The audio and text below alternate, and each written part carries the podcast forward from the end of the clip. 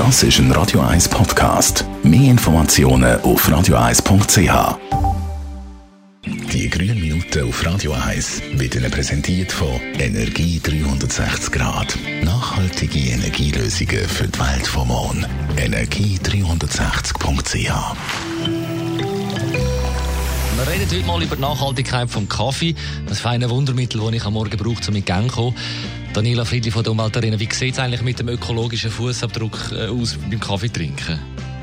Ja, für die Produktion von Kaffee sind sehr viele Ressourcen nötig. Stichwort da dazu Abholzung, Regenwald, Artensterben, Wasserknappheit in diesen Gebieten. Und darum ist es wie immer eigentlich am besten, man trinkt gar keinen Kaffee oder eben ein bisschen weniger.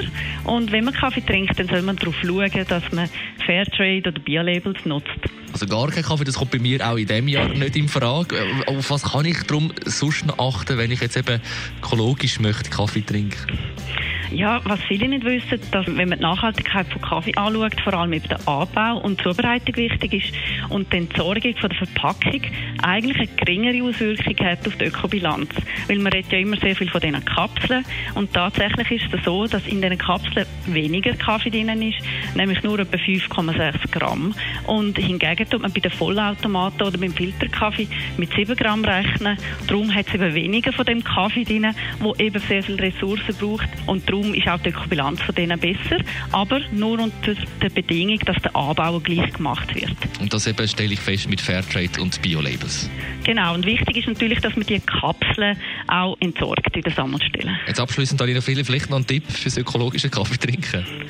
Ja, du könntest zum Beispiel, wenn du nachher einen Kaffee machst, auch die Maschine wieder abstellen. Oder wenn ihr eine Kaffeemaschine habt, mit einer Abschaltautomatik das so programmieren, dass es immer wieder abstellt. Besten Dank, Daniela Friedli von der Umweltarena. Die grünen Minuten auf Radio 1.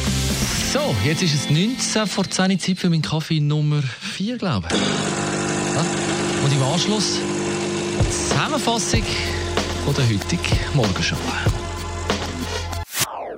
Das ist ein Radio 1 Podcast. Mehr Informationen auf radio1.ch.